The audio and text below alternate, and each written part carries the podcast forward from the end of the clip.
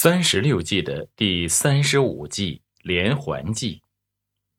汉桓帝时，杜尚任荆州刺史，他胆识过人，有勇有谋。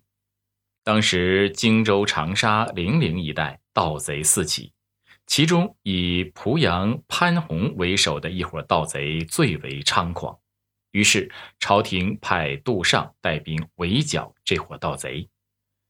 在杜尚的指挥下，官兵上下一心，三战三捷，把卜阳和潘宏这伙盗贼逼退到了深山里。杜尚想乘胜追击，彻底消灭这伙盗贼，但是官兵们把从盗贼那里缴获的财物据为己有，他们每个人的口袋中都装满了金银珠宝，心满意足，所以不想再作战了。这时，杜尚想了想，对官兵们说：“卜阳、潘宏等人已经退到深山里了。深山地势险要，一时半会儿也很难攻克。你们一路追击过来，想必都很困乏。如今我正在调集各路兵马前来增援。等增援的兵马一到，我们再一举攻破贼窝。在援兵到来之前，弟兄们可以先休息一下，养精蓄锐。”命令一下，各营官兵无不欢天喜地。官兵们白天在附近打猎，晚上又吃又喝，没过几天就完全放松了下来。武阳和潘洪等人听说杜尚的军队开始松懈下来，于是也放松了戒备。一天，杜尚趁军营中的官兵都打猎去了。就暗自派自己的亲信潜入军营中，偷偷拿走了官兵们缴获的财物，并烧掉了几个营帐。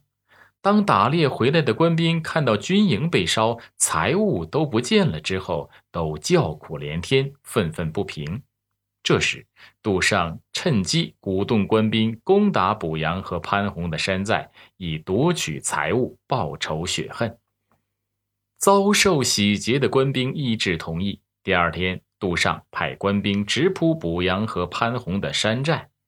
卜阳和潘宏以为山下的官兵还在吃喝玩乐，所以丝毫没有防备。当他们看到一大批官兵冲上来时，个个手足无措，顿时连武器放在哪里都忘了，结果被杀得人仰马翻，四处逃窜。就这样。以卜阳和潘宏为首的贼乱很快就被平息了。连环计是指多计并用，计计相连，环环相扣。